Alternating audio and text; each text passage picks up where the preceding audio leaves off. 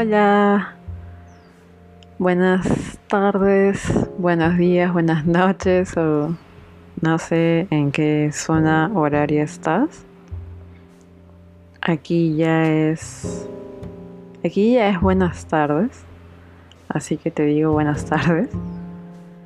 Y voy a empezar así como no de golpe, pero acabo de leer algo un texto muy bonito y de hecho lo quiero compartir, aprovechar este espacio para compartir este texto tan lindo que, que acabo de leer y que me ha conmovido bastante. Así que voy a empezar un poco con eso antes de, antes de recapitular y toda la cosa. Porque me parece un texto muy bonito. Y bueno, este texto viene de Bert Hedinger que es un terapeuta, es un psicoterapeuta y escritor alemán.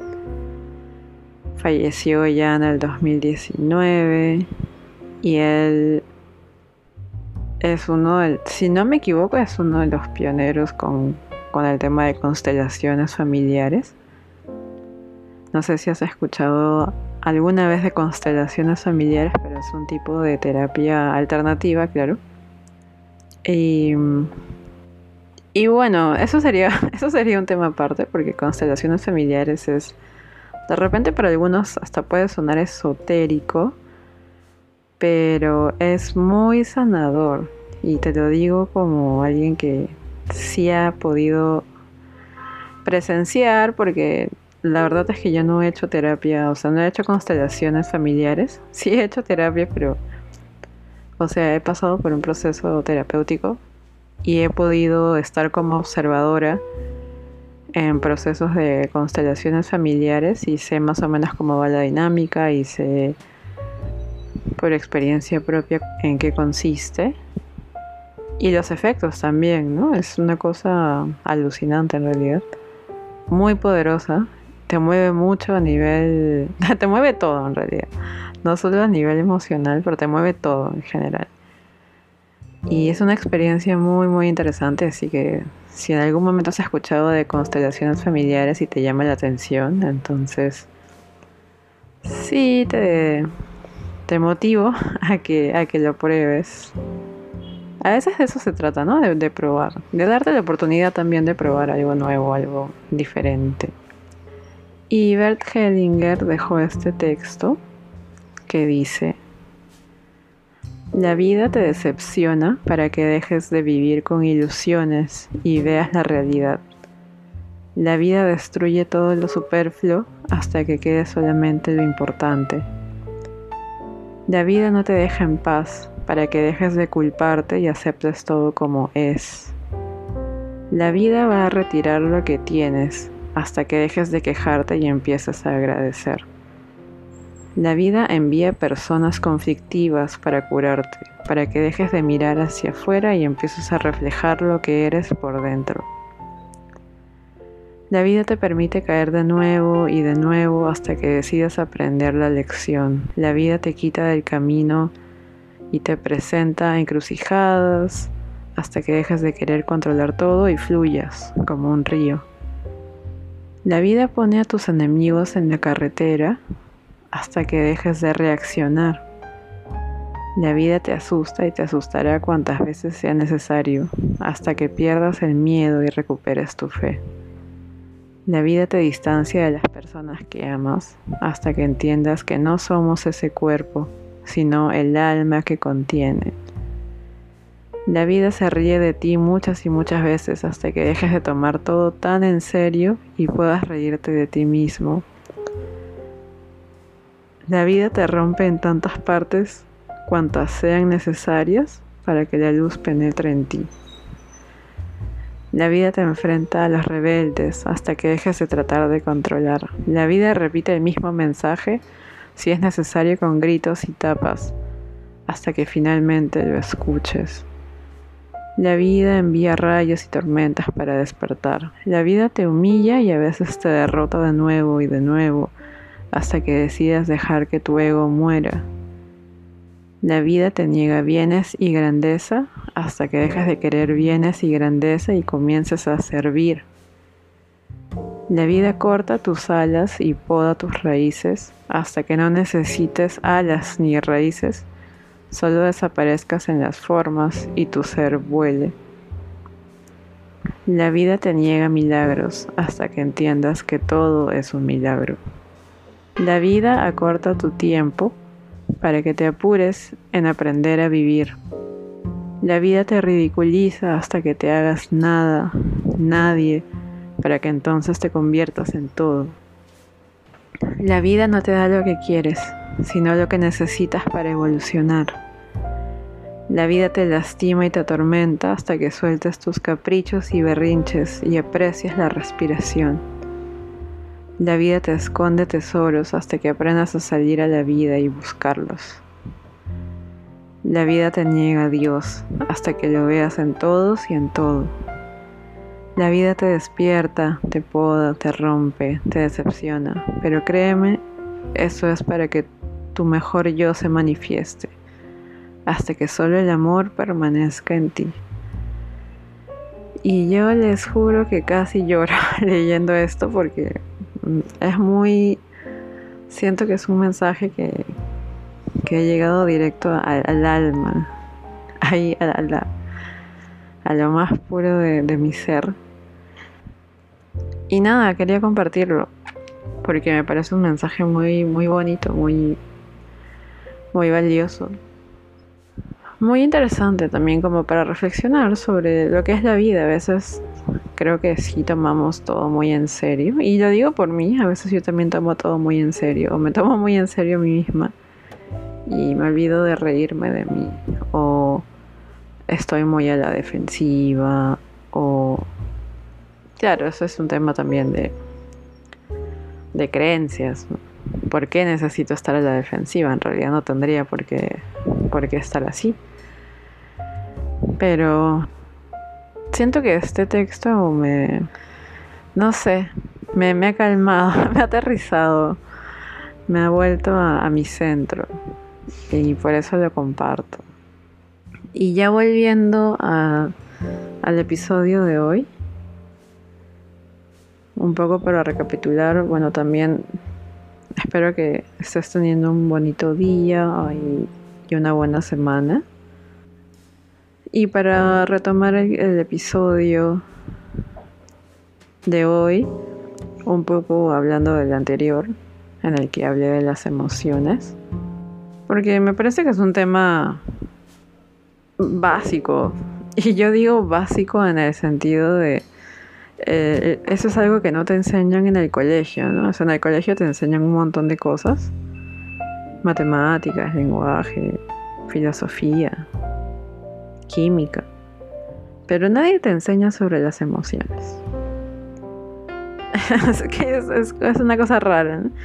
Yo siempre me preguntaba, cuando estaba en el colegio, en realidad nunca entendía por qué estaba ahí.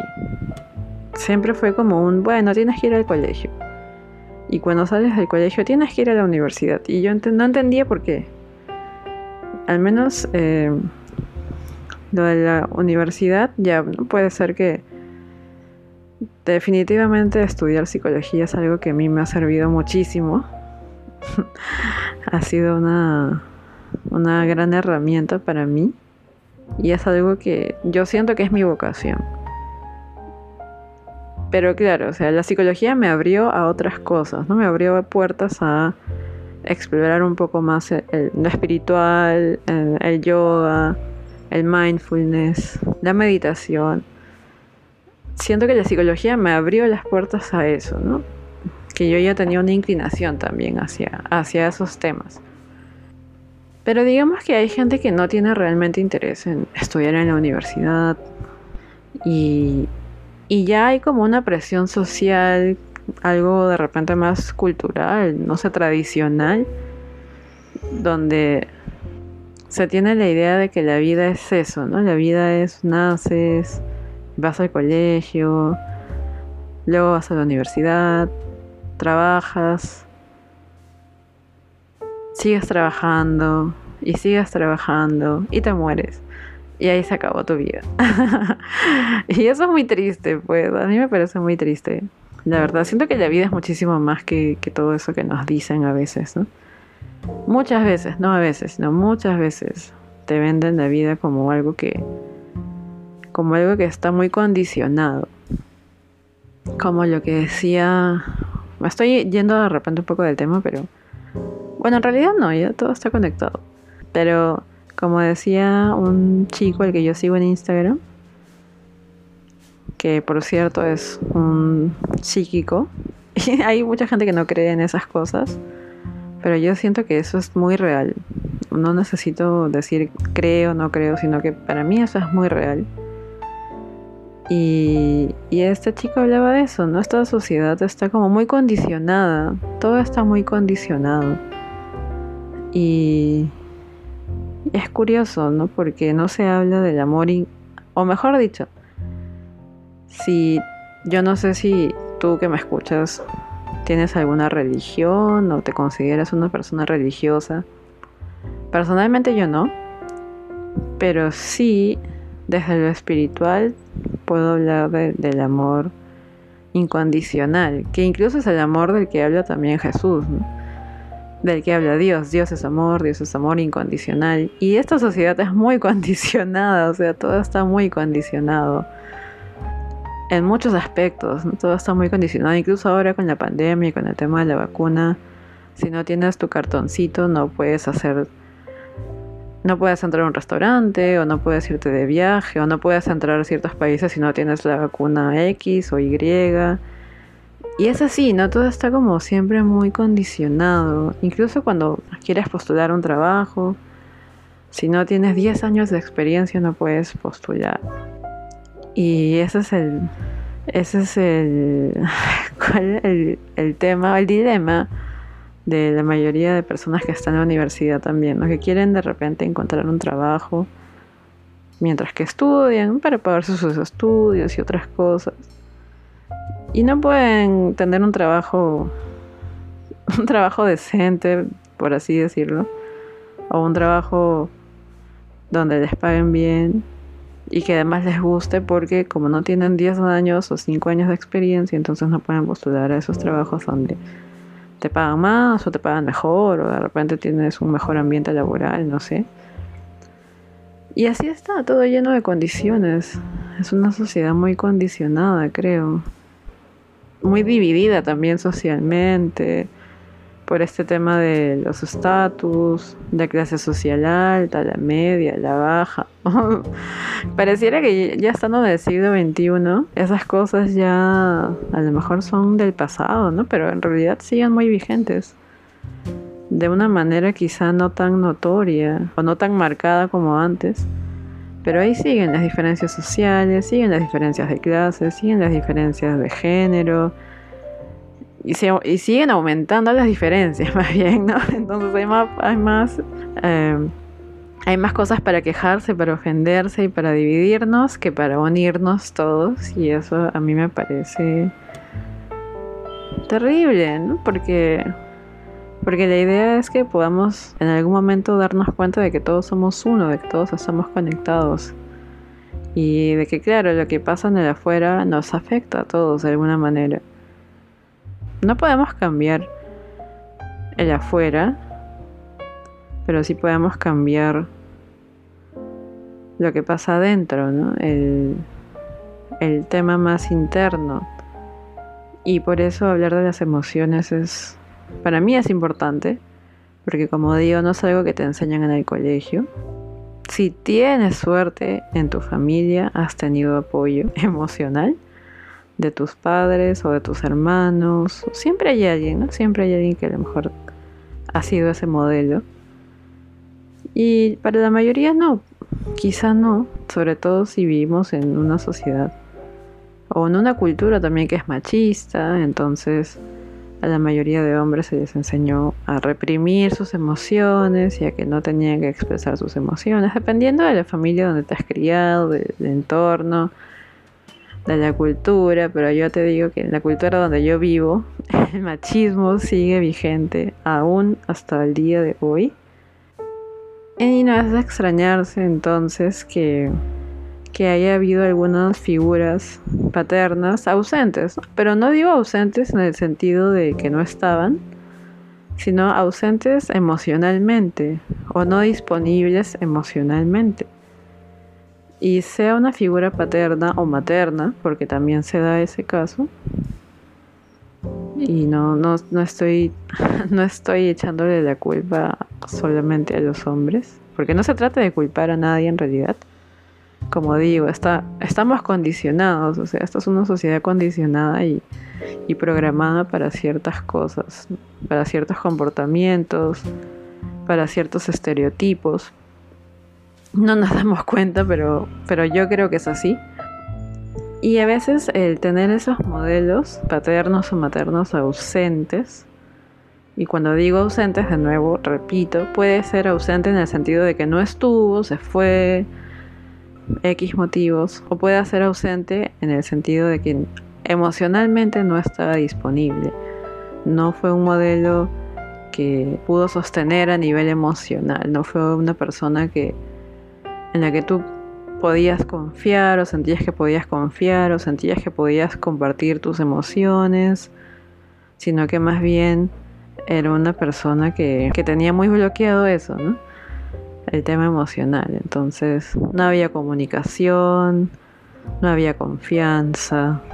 Y eso de alguna manera sí genera como una especie de, una idea de abandono, ¿no? Como hay heridas, por ejemplo, heridas heridas emocionales, heridas de la infancia también, y una de ellas es la herida de abandono. Y esta herida de abandono es justo lo que genera otro tipo de comportamientos más adelante cuando somos adultos y adultas que nos llevan justo a a no querer que nos abandonen de nuevo, ¿no? Porque tuvimos una figura paterna o materna que estuvo ausente emocionalmente, no queremos que eso vuelva a pasar, entonces se empieza a generar ansiedad, como una especie de, miedo a que la otra persona te abandone, así sea tu amigo, tu pareja, quien sea con quien te relaciones, ya hay como, ya hay como un patrón ahí, ¿no?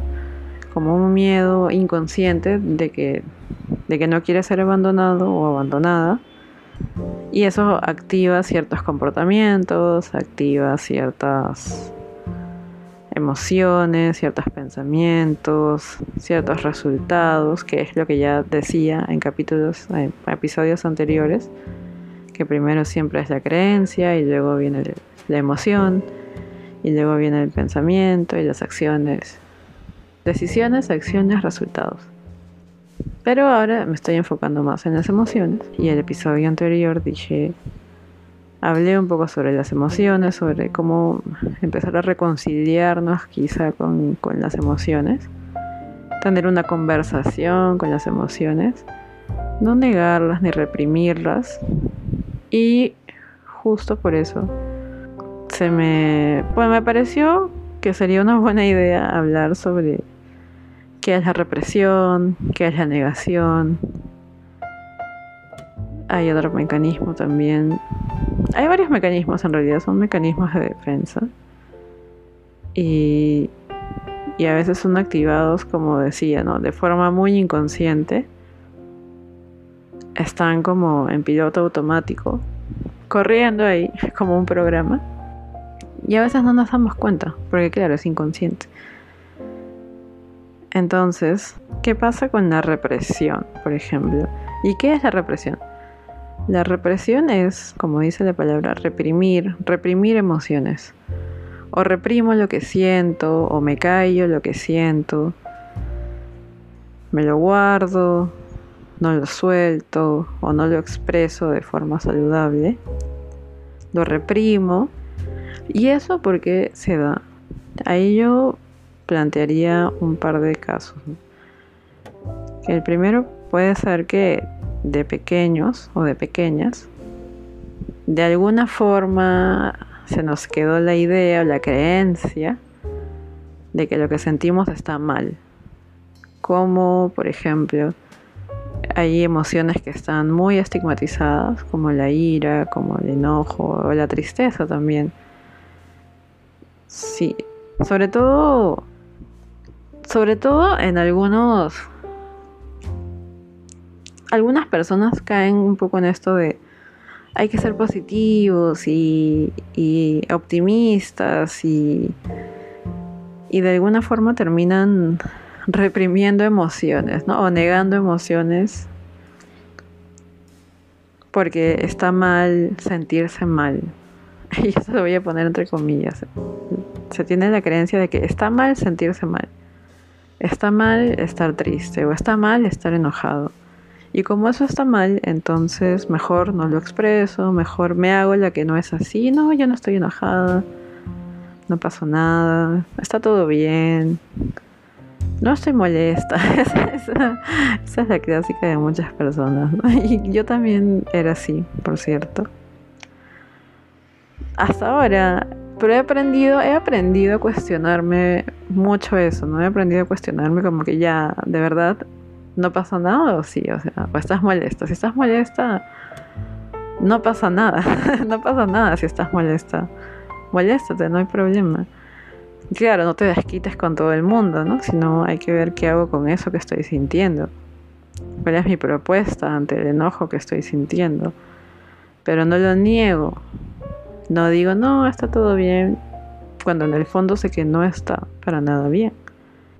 Entonces a veces hay esas creencias de que sentir ciertas emociones está mal, o de que está mal expresar cómo me siento, como la clásica, ¿no? Creo que no sé, creo que a mí no me ha pasado, pero a algunos les ha pasado que de pequeñitos a los niños les dicen eso. No, los niños no pueden hablar, solamente los adultos pueden hablar. Los niños no pueden... Tantas prohibiciones que, que, que hay con, con, los niños a veces. Entonces ya te quedas con esa idea de, ah, ya, está mal que yo exprese mis emociones. O está mal que que yo me sienta triste o está mal que yo me sienta enojado. Entonces como está mal, mejor lo reprimo y me lo guardo y lo acumulo hasta que en algún momento estalle y, y bueno, y estallar ya puede tener otras consecuencias. De eso va la represión. Es como me lo guardo, pero siempre en, estos mecanismos hay como una creencia a la base, ¿no? Es que siempre hay una creencia a la base en realidad de casi todo lo que hacemos y de la realidad que creamos, que eso también ya lo, había mencionado en un episodio, no me acuerdo en cuál, creo que el cuarto o el quinto. Pero sí quería aclarar eso, aclarar eso que siempre hay una creencia a la base de, de estos mecanismos de defensa.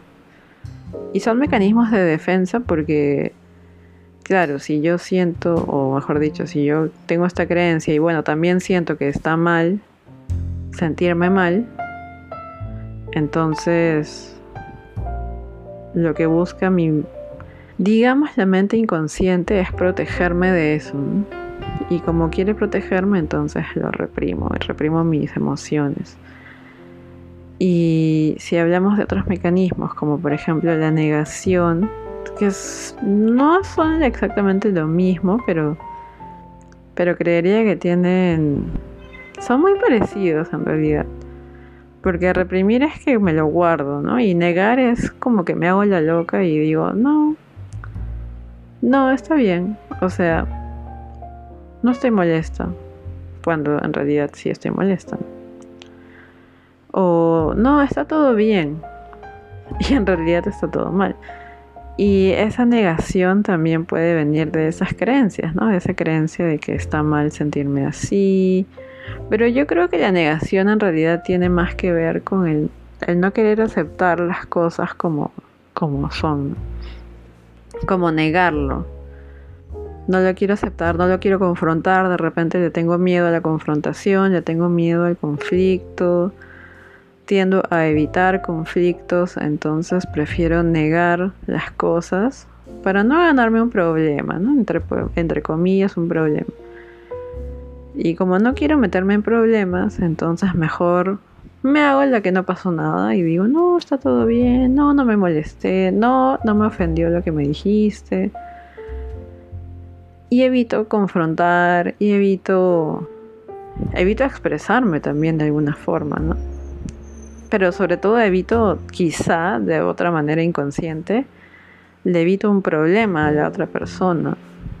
O de repente, inconscientemente, puede que haya una creencia de que si yo soy muy conflictiva o si yo confronto al otro, ya no me va a querer o va a pensar mal de mí o va a pensar, ay, qué conflictiva, qué intensa que es esta persona, entonces mejor me callo y no digo nada y me hago la que no pasó, miro para otro lado y niego que me siento mal o que me siento molesto, que me siento triste. Y eso es lo que está, como digo, a la base de estos mecanismos de defensa, ¿no? La negación, la represión. Siento que se me olvida uno. Siento que se me olvida... En realidad son varios, como digo, pero con el tema emocional suelen ser más comunes estos, ¿no? El reprimir las emociones o el negar las emociones. Como digo, el negar tiene más que ver quizá con evitar conflictos. Y ese evitar conflictos tiene que ver también con una idea de que si yo confronto al otro, no sé cómo va a reaccionar, o puede que me deje de querer, o puede que ya no me vea igual, o a lo mejor ya no seguimos siendo amigos. Pero ahí también hay que cuestionar eso, ¿no? Hay que cuestionar por qué te daría miedo eso, ¿no? ¿Por qué, por qué asusta tanto el perder a una persona? Qué peso o qué valor le estamos dando a esa persona en nuestra vida, que sea tan determinante como para yo no poder expresar lo que siento.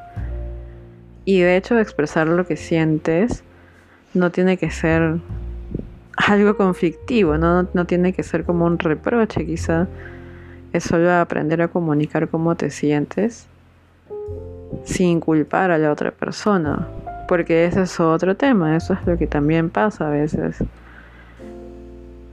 que es como estas personas que de repente están caminando por la calle y se tropiezan y se caen y entonces golpean el suelo y le dicen piso malo, por tu culpa me caí.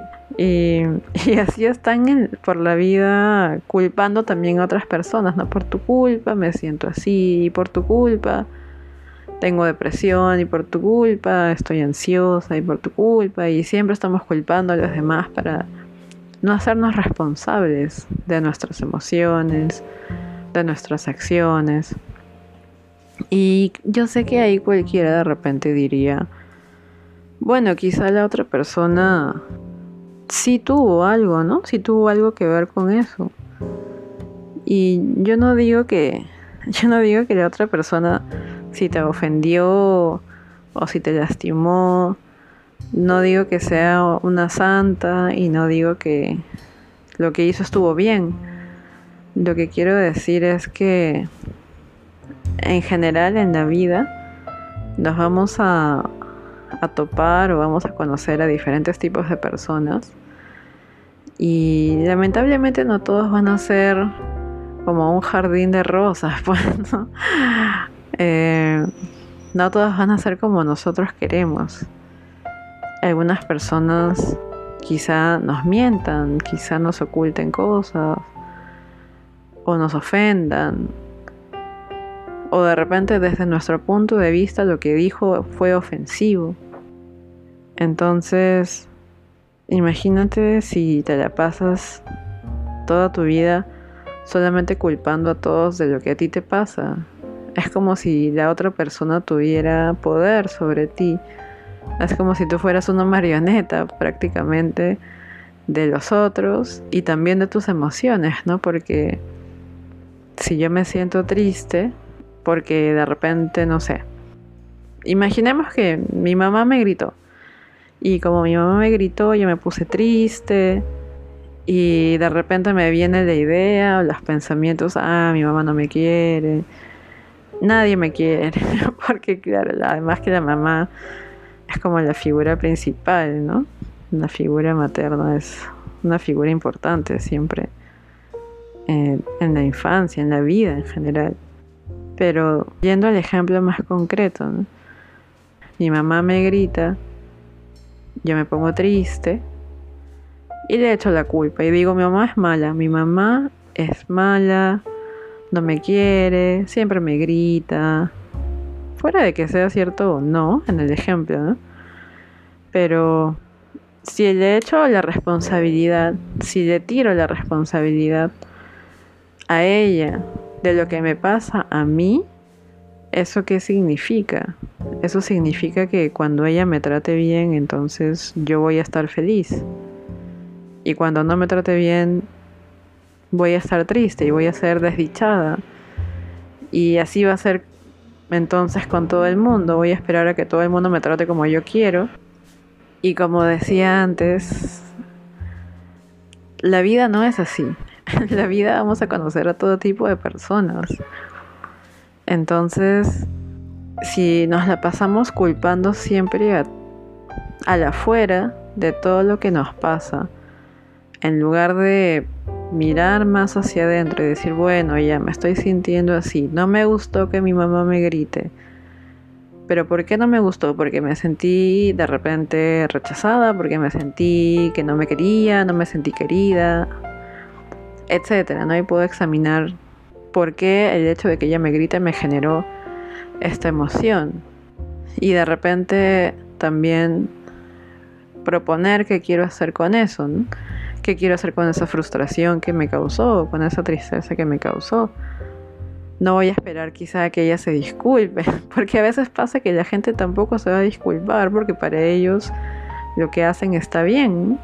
Cada quien desde su propio punto de vista a veces piensa que lo que hace es correcto, aunque desde lo que yo practico, que es el yoga, bueno, yoga terapia, no hay correcto ni incorrecto, no hay bueno ni malo, sino que cada persona tiene una mirada distinta de las cosas.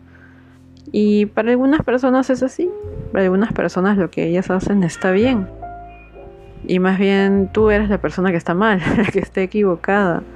Entonces, no siempre vas a recibir una disculpa, no siempre la otra persona se va a dar cuenta de que lo que hizo te lastimó o, tuvo un impacto en tu vida. Por eso se trata también con el tema de las emociones, de, de, empezar a darnos cuenta por qué algunas cosas nos afectan de la manera en que lo hacen, de dónde viene eso, de qué creencia viene eso, sobre todo de qué creencia viene que a lo mejor sentirme mal está mal, en el caso de, de estos mecanismos de defensa, ¿no? de la negación, de la represión, darme cuenta de, que de dónde vienen estos mecanismos, de, de, qué creencias derivan estos mecanismos, por qué me estoy protegiendo, de qué me estoy protegiendo, a qué le tengo miedo realmente, a expresar mis emociones o a que la otra persona no me haga caso o que la otra persona me rechace o que no le importe lo que yo siento, a qué le tengo miedo realmente y sobre todo retomar mi propio poder personal, ¿no? O sea, mi propia capacidad de, de manejar mis emociones, de hacerme responsable de mis emociones, de proponer qué quiero hacer con eso que estoy sintiendo, porque si siempre voy a culpar a las otras personas de cómo me siento yo, de que yo me siento mal porque esta persona es así y es así, y, no va a cambiar, no va a cambiar por más que tú te sientas la persona más miserable del mundo. No va a cambiar solo porque, porque tú quieres que cambie, ¿no? Entonces lo que a lo mejor podría cambiar es tu forma de mirar a esa persona o tu forma de manejar tus emociones con esa persona o tu forma de querer controlar de repente al otro a veces también con chantajes emocionales. Que siguen siendo una especie de amor condicional. un chantaje emocional puede ser, o mejor dicho, un chantaje emocional es básicamente el, yo me siento mal si tú no haces lo que yo quiero. O me siento triste si tú no haces lo que yo quiero. O me siento enojada si tú no haces lo que yo quiero o me pongo feliz si tú haces algo que yo quiero. Sigue siendo un chantaje emocional porque de alguna manera te estoy condicionando o estoy condicionando a la otra persona a que haga lo que yo quiera para que yo esté bien, pero no estoy pensando en el otro. En ningún momento estoy pensando en el otro, estoy pensando en mí nada más. Y a veces estamos un poco en ese plan también, ¿no? No nos damos cuenta y estamos muy centrados en lo que yo quiero y no tanto en lo que la otra persona quiere o en entender su punto de vista o en entender de dónde viene su comportamiento. Porque aquí hay algo también importante, que es que muchas veces estamos enfocados en, en esa persona, o sea, si esa persona hace algo que no nos gusta, o si alguien hace algo que no nos gusta, o que nos ofende, o que nos hace sentir mal, y nos enfocamos en que esa persona está mal, esa persona está mal. Ella es mala. A mí me parece muy infantil, la verdad, ya caer en eso de esa persona es mala, esa persona... ¿Por qué es así? Si no, o sea, nos enfocamos mucho más en eso, ¿no? En que esa persona es mala, es negativa, es una persona problemática y no nos damos cuenta de que no es la persona en realidad, es el comportamiento lo que podría mejorar, es el comportamiento lo que podría cambiar.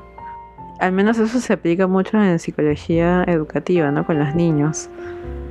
Cuando se ve al, al niño que es cuando se vean a estos niños que a veces son muy berrinchudos o que quieren hacer lo que quieren y no obedecen, se les ve como niños problemáticos.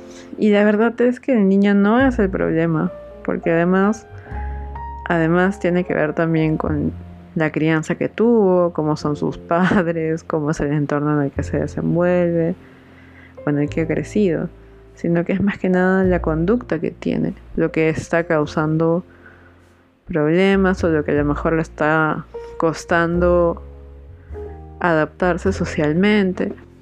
Y creo que esa es una forma de cambiar la perspectiva también, ¿no? Entender que algunas personas tienen formas de comportarse en base a cómo han crecido, en base a sus propias creencias, a cómo se cómo han aprendido a relacionarse también con otras personas y entender que somos todos humanos y que todos nos equivocamos y todos vamos a cometer errores en algún momento. Así no nos guste, o sea, nos guste o no nos guste, todos cometemos errores. Y es un poco también ponernos en el lugar de la otra persona a veces, ¿no? Y no cerrarse tanto en el yo tengo razón y yo tengo razón y esta persona es mala y esta persona me hizo daño y, y no digo que no sea válido, sobre todo en temas, por ejemplo, de, relaciones, cuando terminas con tu ex, no sé, es válido también sentir ese enojo, sentir esa frustración, sentir que la persona a lo mejor te traicionó, te mintió, es válido, todo lo que tú sientas es válido y siempre va a ser válido. Y no me voy a cansar de decirlo. Creo que hay una fiesta por acá porque estoy escuchando música. Pero yo creo que parte de retomar tu propio poder Parte de hacerte responsable de tus emociones es empezar a proponer qué quieres hacer tú con eso. Es como alguien por ahí quizá te hace enojar o, o hace que te, que te frustres, no sé. Y si te enfocas más en que esa persona tiene la culpa, no vas a resolver nada en realidad. Porque como te digo, puede que esa persona no se dé cuenta, puede que esa persona nunca se disculpe contigo siquiera, o no se va a dar cuenta tampoco de que te generó eso. A menos que tú se lo digas, claro. Pero no se trata de culpar al otro, se trata de resolverlo entre los dos.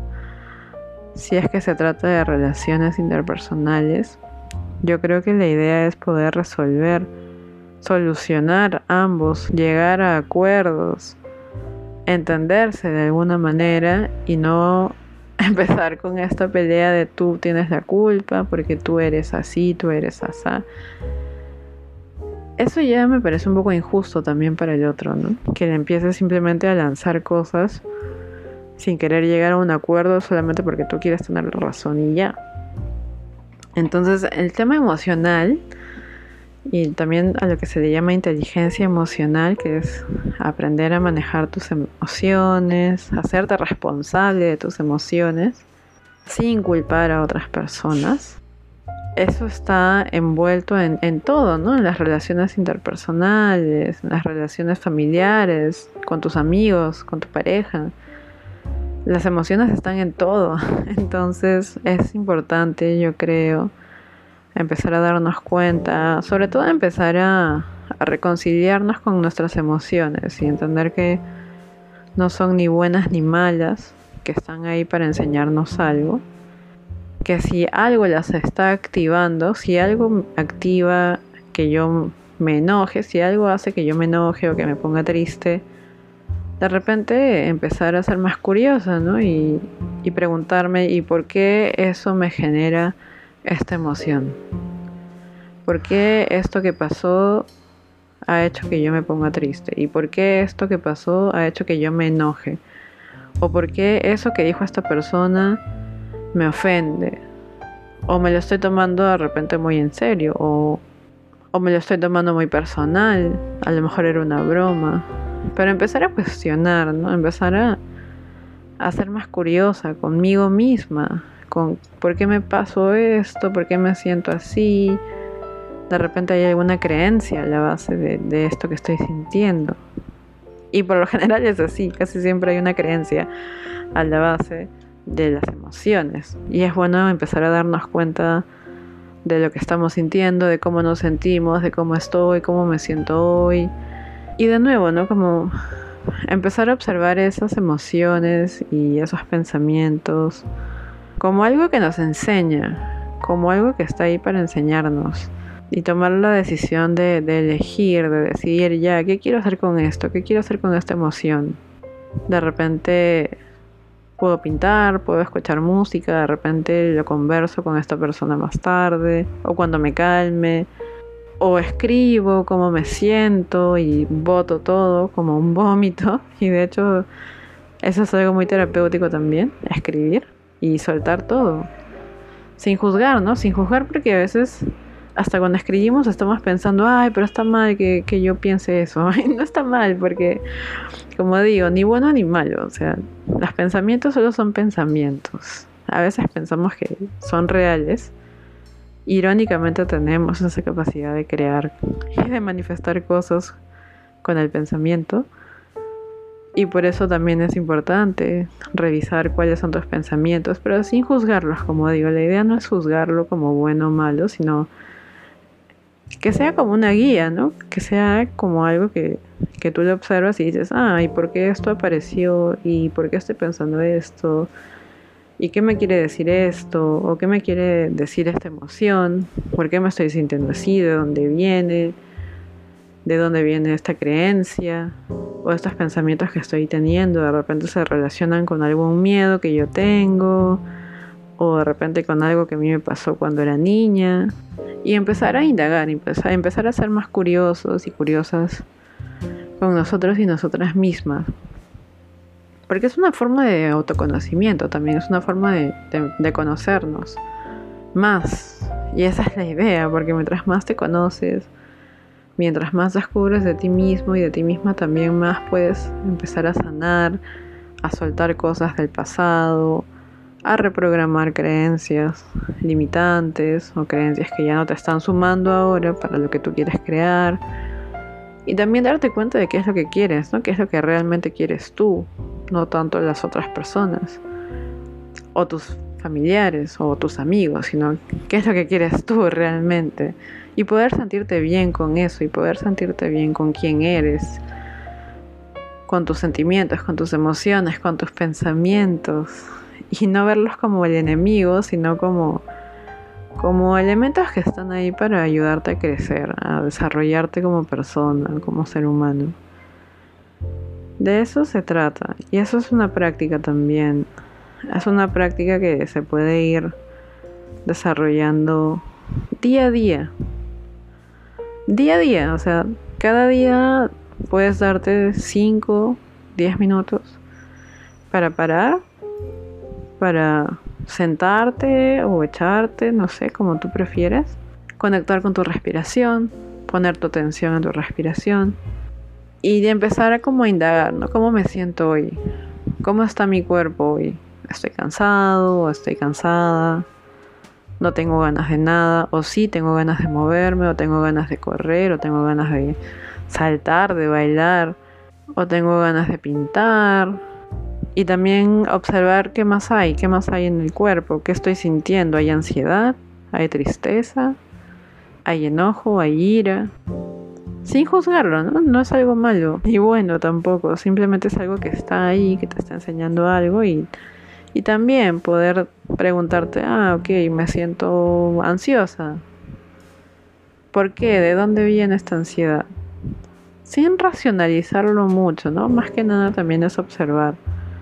Es observar esa emoción y empezar a respirar a través de la emoción.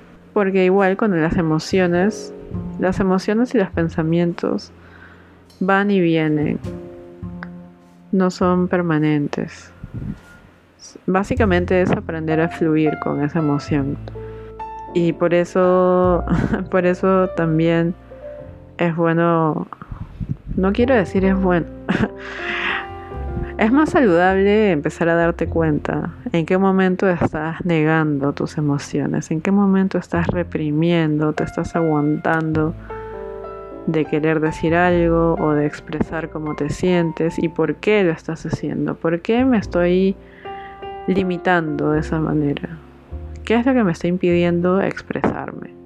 O decir cómo me siento. ¿A qué le tengo miedo? Esas son las preguntas que te podrían servir para empezar a, a darte cuenta de qué es lo que está ahí, ¿no? Inconscientemente y traerlo a la luz, porque una vez que lo haces consciente, ya puedes empezar a trabajar en eso, puedes empezar a reprogramar, a cambiar tus creencias por otras que sean más saludables, que se alineen a lo que tú quieres crear para ti, en tu vida. Y esa es una práctica, como digo, de 5 o 10 minutos que puedes hacer cada día. No es necesario que estés una hora sentada meditando o cantando mantras. Eh, no es necesario en realidad, ni siquiera es obligatorio para nada, pero es una práctica que te puede servir y que definitivamente se alimenta mucho con la constancia.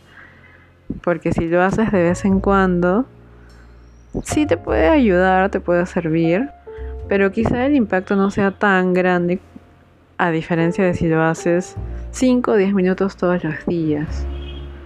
O 5 o 10 minutos 5 días. De repente el fin de semana menos tiempo y sigues, y sigues, y sigues, porque hay algo que sí me he dado cuenta, y es algo con lo que yo luchaba mucho, el tema de la constancia. A mí me costaba mucho ser constante en muchas cosas, y me di cuenta de que tenía que ver con mi propia creencia de, de no sentirme capaz, en realidad, de sostener algo. No sentirme capaz o merecedora también de que algo bueno me pase, o de ser exitosa, o de ser abundante y a veces es doloroso también confrontarme a mí misma con, eso, encontrarme con que todavía hay ese tipo de creencias ahí. Pero de alguna manera eso a mí me sirve. Ese confrontamiento me sirve para crecer, para reprogramar, para darme cuenta de que sí merezco ser abundante, sí merezco ser amada, sí merezco ser valorada y de que sí soy capaz de ser constante y que sí soy capaz de sostener, de crear todo un proyecto de vida que se alinea a lo que yo quiero, a lo que yo deseo construir.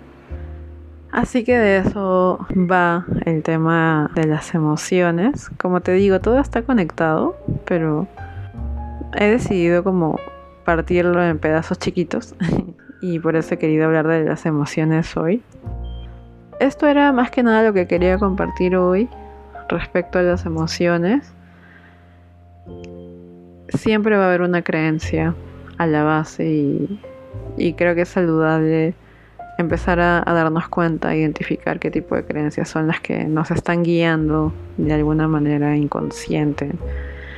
Y una vez que te das cuenta ya no es inconsciente, más bien ya lo trajiste a la conciencia, ya lo puedes trabajar ya lo puedes transformar en algo que te sume, que sume a lo que tú quieres. Y es lo que quiero dejarte el día de hoy con este episodio. Si se escucha ruido de fondo te pido mil disculpas. pero por ahora siento que por ahora siento que está un poco complicado arreglar el tema del audio por el ruido de fondo, ¿no? Que vivo en una avenida principal y hay un montón de carros por todos lados. También hay ruidos de pajaritos, pero más que nada los carros. Entonces, espero que no se haya colado mucho el ruido. Y si, y si se coló, bueno, igual me disculpo. Espero en algún momento ya poder tener otras herramientas para manejar mejor el tema del audio. Pero nada, quería dejarte con eso el día de hoy. Te doy gracias por escucharme. Si tiene sentido esto para ti y si te suma de alguna forma, genial.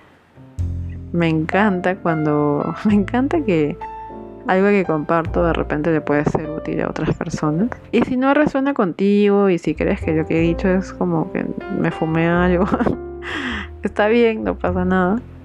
Eh, cada quien tiene su forma de, ver las cosas. Y eso, y te dejo con eso. Te recuerdo también que tengo un canal de YouTube. Estoy en YouTube como de mente introspectiva. Subo videos cada semana. No te digo el día en particular, pero cada semana, probablemente viernes o domingo, estoy subiendo un nuevo video. Eh, los podcasts salen una vez por semana. ¿Qué más? También tengo mi blog que está en WordPress. Por ahora no he escrito mucho, te soy sincera, como que estoy más enfocada en el canal de YouTube y en este podcast y en crear más contenido para los dos canales. Estoy en Instagram también, pero últimamente, bueno, probablemente te cuente más adelante que qué onda con el Instagram. Pero por ahora no, tengo muchas ganas de, de estar posteando cosas por ahí. Lo que sí me interesa, si es que, si es que de repente resuena lo que he dicho contigo, es comunicarte y compartirte que yo hago acompañamiento emocional. Hago como un mix de psicología con yoga terapia. Le meto muchas herramientas a eso y, y mi idea es esa, es seguir trabajando de uno en uno. De repente por ahí compartir otros espacios para otros temas ya grupales. Pero por ahora estoy en eso, ¿no? Hago acompañamiento. Y sí veo resultados, o sea, veo en las personas que acompaño ciertas diferencias. Y al final todo eso lo logran ellos mismos. Porque el tema de ir a terapia no se trata de que el psicólogo, la psicóloga o terapeuta te cambie la vida con, con su varita mágica sino que es un trabajo es un trabajo personal, es un trabajo interno y, y esas personas a las que acompaño lo hacen, ¿no? Y, se dan el tiempo y se dan la oportunidad de, de descubrirse y de ir más hacia adentro, ¿no? Y de descubrir qué más hay, cómo pueden ser mejores quizá o cómo pueden sanar, cómo pueden sentirse mejor, qué más hay ahí que ellas no están viendo. Eso me parece a mí muy bonito. Así que mm, te dejo también el Instagram más que nada para contactarme si es que te interesa un acompañamiento emocional o no tienes con quién hablar, bueno, puedes contar conmigo. Estoy en Instagram como dianas.soul, Diana. Y con eso te dejo, porque ahora sí me extendí bastante en este capítulo, pero creo que creo que era lo que realmente quería transmitir el día de hoy. Así que te doy gracias por haber llegado hasta acá, por escucharme. Y ya me estarás escuchando en un siguiente episodio. Que tengas un lindo fin de semana, un lindo día. Y nos vemos pronto. O nos escuchamos. Bueno, tú me vas a escuchar pronto. Muchas gracias. Namaste.